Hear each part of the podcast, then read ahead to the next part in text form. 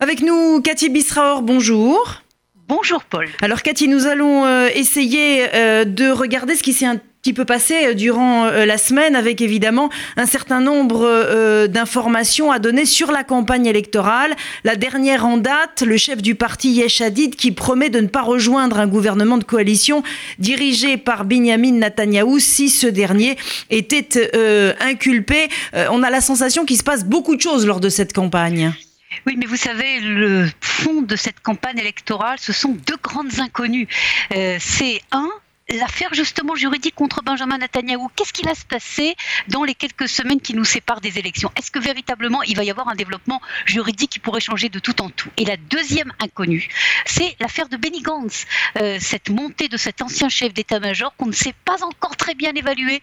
C'est pour cela que tous les sondages que l'on voit aujourd'hui, à chaque fois qu'ils sont donnés, on vous dit ah faites attention, il y a deux données, Gantz et euh, l'affaire juridique de Benjamin Netanyahu qui peut tout bouleverser euh, à la dernière minute. Alors vous parlez de chef d'état-major. Euh, restons sur ce sujet. Gadi Ezenkot, chef d'état-major, s'en va. C'est quelqu'un euh, qu'on connaît euh, par sa façon de relativement peu parler, de relativement peu dire. C'est un taiseux, comme on dit. Or, à son départ, il a donné une conférence de presse et il a parlé pendant une demi-heure, ce qu'il ne fait absolument jamais, avec un certain nombre de révélations, Catherine, Cathy.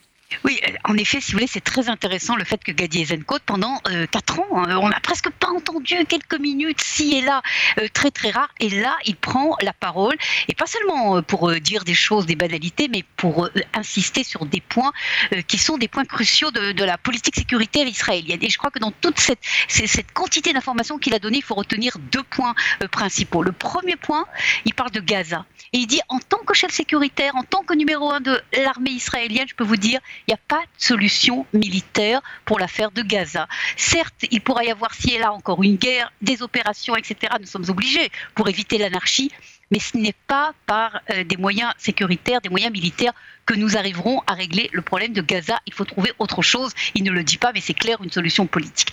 Et la deuxième euh, déclaration intéressante de Gadi Eisenkot, c'est sur euh, ces, fameuses, ces fameux raids de l'armée israélienne en Syrie. Et là, il dit carrément, nous avons opéré plusieurs centaines de raids contre la Syrie. Alors d'abord, c'est intéressant ce chiffre de plusieurs centaines, mais surtout le fait que Gadi dit au grand jour, alors que pendant des années, euh, toutes ces opérations israéliennes en Syrie étaient gardées secrètes, on ne pas nous, personne ne, parlait véritablement. Et là, il dit carrément, oui, c'est nous, nous avons opéré en Syrie. Alors, est-ce que vous pensez que ces révélations font suite euh, à la décision américaine de se retirer de Syrie? Est-ce que c'est une sorte de mise en garde finalement? À mon avis, oui. Euh, à l'avis de, beaucoup d'observateurs, oui. Le fait que Israël ait choisi. D'ailleurs, si vous vous rappelez, il y a quelques jours, Benjamin Netanyahu avait également insinué, après le dernier raid, que Israël se trouvait derrière cette affaire.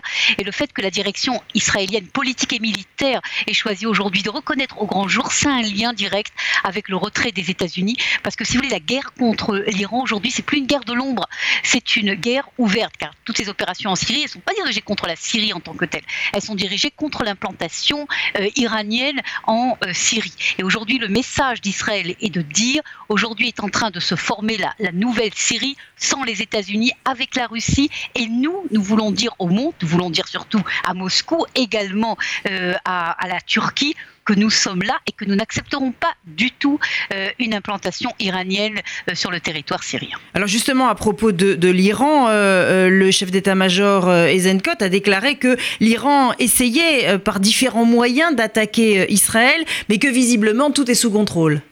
Oui, alors ce qui est très intéressant également sur ce qu'a dit Gadi Zenkot, il explique que l'affaire iranienne, c'est pas seulement l'affaire nucléaire. Loin de là, dit-il.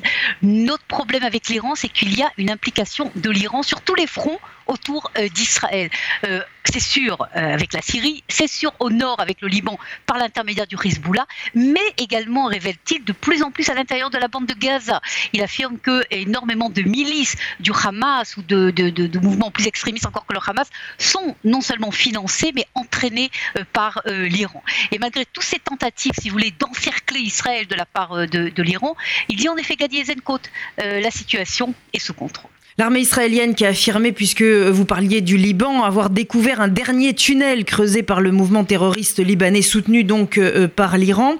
Et euh, apprend-on, eh bien, le but c'était de faire passer un millier d'hommes qui auraient pu évidemment conduire des attaques terroristes de très grande ampleur.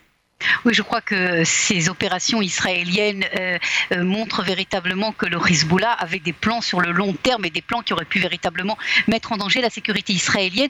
Mais vous savez, là également, Gadi Zenkot a révélé que Israël suivait la construction de ces tunnels depuis quatre ans. C'est-à-dire que c'est pas quelque chose. Aujourd'hui, on voit cette affaire évidemment, mais Israël a laissé en fin de compte le Hezbollah construire volontairement, de toute évidence, ces tunnels en les suivant presque au millimètre près, avant de mener une opération d'envergure, comme on le voit qui, est, qui est menée depuis quelques semaines, de destruction systématique de, tous euh, ces, euh, euh, de tous ces tunnels. Et là également, c'est une menace majeure qui, a été, qui a été évitée, parce que vous imaginez qu'est-ce qui se passerait si Israël, en temps de guerre, avait, pouvait faire, devait faire front à une infiltration souterraine de milliers de terroristes du Hezbollah.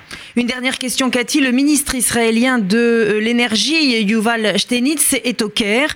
Euh, il participe à une conférence. Euh, c'est assez rare euh, qu'un ministre israélien se rende en Égypte et en même temps, bah, ça prouve que les choses continuent de fonctionner. Exactement, je crois que c'est très intéressant cette affaire. Si vous voulez, dans le Moyen-Orient, à feu et à sang, on ne sait pas encore très bien qui c'est qui va contrôler certaines zones. Vous voyez que cette taxe qui a été créée par Anwar el-Sadat, Carter et, et, Menachem Begin, eh bien, ça continue à euh, fonctionner en 2019. C'est un des axes stéréostratégiques, en fait, euh, de, de, calme, quelque part, d'accalmie euh, au Moyen-Orient. Le fait que malgré tous les problèmes, parce qu'évidemment, il y a énormément de problèmes entre Israël et l'Égypte, malgré tous ces problèmes, vous avez un axe de dialogue qui continue entre Jérusalem et le Caire. Merci Cathy pour toutes ces informations. On se retrouve la semaine prochaine à la même heure.